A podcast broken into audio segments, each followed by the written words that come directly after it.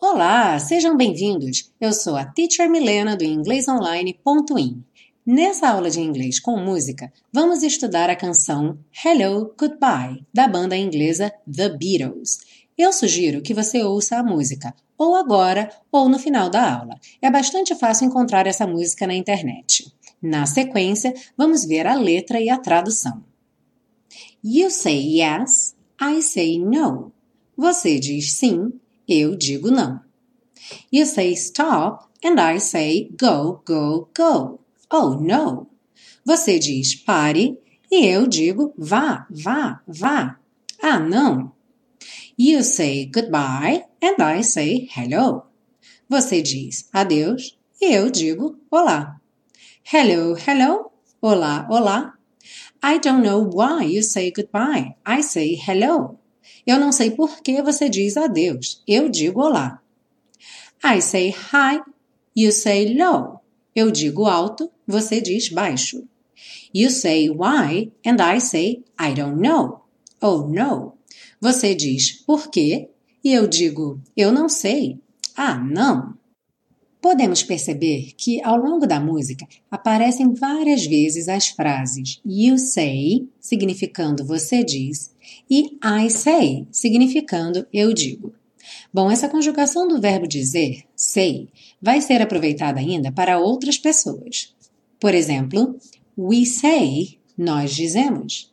They say, eles dizem. É importante lembrar que em inglês a palavra you tanto pode significar você ou vocês. Logo, quando virmos you say, o significado pode ser você diz ou vocês dizem, dependendo apenas do contexto. Vamos ver mais alguns exemplos de frases com esse verbo dizer, say. Eu digo bom dia. I say good morning. Você diz oi. You say hi. Vocês dizem oi. You say hi. Repare como essa frase é exatamente igual à anterior. Nós dizemos por favor. We say please. Eles dizem bem-vindos. They say welcome. Se quisermos dizer ele diz ou ela diz, vamos usar então o says. Ou seja, o verbo say vai ganhar um S, mas a pronúncia muda bastante. Says. Ele diz obrigado. He says thank you. Ela diz coisas boas sobre você. She says good things about you. Em inglês, temos também o pronome it. Quando queremos dizer ele ou ela, mas não nos referindo a uma pessoa, e sim a uma coisa ou animal. Por exemplo, em português, se estivermos falando de um computador, podemos dizer ele diz para reiniciar. Mas em inglês não podemos usar o he, pois não estamos falando de uma pessoa. Nesse caso, vamos usar o it. It says to restart. Bem, uma outra expressão que aparece várias vezes ao longo da música é oh no, que é traduzido como ah não. Então vemos que essa interjeição ou é traduzida como ah, e isso acontece em várias situações. Por exemplo, oh really? Ah, é? Ou então, ah, é mesmo? Oh, I see. Ah, entendi. Mesmo sendo verbos diferentes, o verbo see é o verbo ver e não entender, porém, esta é a expressão que eles utilizam quando querem dizer Ah, entendi. Oh, I see. A próxima frase que vamos estudar é a frase I don't know why, significando eu não sei porquê. Vamos começar pelo why. Why é o porquê da pergunta, o porquê de quando queremos saber o motivo, que em português se escreve separado. Já o da resposta, vamos utilizar o because. Vamos ver um exemplo. Why are you here? Por que você está aqui? Because I have classes here. Porque eu tenho aulas aqui. Outro exemplo. Why is she sad? Por que ela está triste? Because her father is sick porque o pai dela está doente. Voltando à frase I don't know why, eu não sei porquê, vamos focar agora no I don't know, eu não sei. Bom, esse don't é a contração do do com o not. E a gente vai utilizar o don't para fazer a negativa da maioria dos verbos no presente. Vamos ver alguns exemplos. They don't live here. Eles não moram aqui. You don't work every day. Você não trabalha todos os dias. We don't go out much. Nós não saímos muito.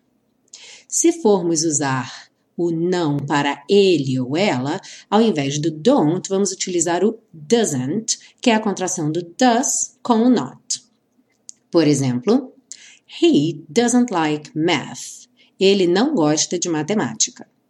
She doesn't speak French. Ela não fala francês. It doesn't work very well. Ele não funciona muito bem. Lembrando que o it se refere sempre àquele ele ou ela que não é uma pessoa. Nesse caso, eu voltei à ideia do computador. Se um computador não funciona muito bem, it doesn't work very well.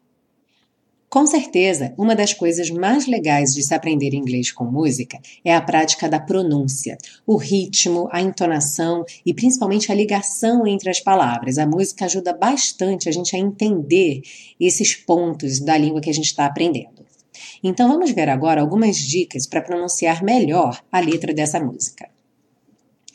Na primeira linha temos You say yes. Say yes. A ideia aqui é ligar esses dois Ys como se fosse um só. You say yes, I say no. Na segunda linha, na terceira e mais embaixo também, nós vamos ver algumas letras pintadinhas de vermelho. Bom, essas consoantes são muito importantes para uma boa pronúncia do inglês. Elas são as consoantes oclusivas. Isso quer dizer que é uma interrupção do som. A gente pode experimentar isso até no português mesmo. Se a gente falar lentamente as palavras opa, opa, adeus, adeus, nota, nota, a gente vai reparar que no P do opa, no D do adeus e no T do nota há uma interrupção breve do som. Bom, em inglês, quase sempre quando essas consoantes aparecem no fim de uma palavra ou até mesmo no fim de uma sílaba, elas vêm realmente cortar o som, principalmente se nós viermos de uma vogal antes. Por exemplo, you say stop, you say stop. Esse P, ele não tem realmente um som próprio. Você não fala you say stop, you say stop. Né? O P em si não soa, mas ele vem cortar o som do O que está anterior a ele. You say stop and I say go, go, go. Oh no. Na próxima linha, you say goodbye. Goodbye. O D novamente vem cortar o som do U que é frequentemente o som dos dois O's. Dois O's juntos em inglês tem esse som U. You say goodbye and I say hello. Esse hello também tem dois pontos importantes para a gente prestar atenção. O primeiro é o som do H em inglês, que é esse som correspondente ao dos dois R's em português, como em carro ou carroça. Hello. Outro ponto interessante é que, embora hello se escreva com dois L's, não há qualquer diferença em inglês de um L só para dois L's. O som vai ser sempre L, L, hello. Bom, seguindo agora, I don't know why. I don't know why. Bom, esse I don't know, nós temos duas coisas acontecendo aí. Primeiro, o know começa com K, mas repare que esse K, assim como algumas outras letras, está pintado de cinza. Isso quer dizer que essa letra não tem som algum. Como o T nós já vimos é uma consoante oclusiva, ela também não vai aparecer. Nesse caso, a gente vai ter a junção dos dois N's. I don't know. I don't know. Seguindo, o H do why é mudo. Why you? Why you? Why you say goodbye? I say hello. I say hi. Novamente temos aí o G e o H pintados de cinza, ou seja, a pronúncia desse hi, que significa alto, é igual à pronúncia do hi, que significa oi. I say hi, you say low. Lembrando que em inglês o W sempre tem som de U. Low. E para finalizar, You say why and I say I don't know. Bem, agora é cantar bastante que com certeza seu inglês vai ficar cada vez melhor. Para baixar o PDF da aula, vá até o site www.inglesonline.in. Clique em videoaulas e lá você poderá fazer o download do PDF. Se você gostou dessa aula, não esqueça de dar o seu like, curtir, compartilhar com os amigos e deixar seu comentário. Eu sou a Teacher Milena e até a próxima aula de inglês com música.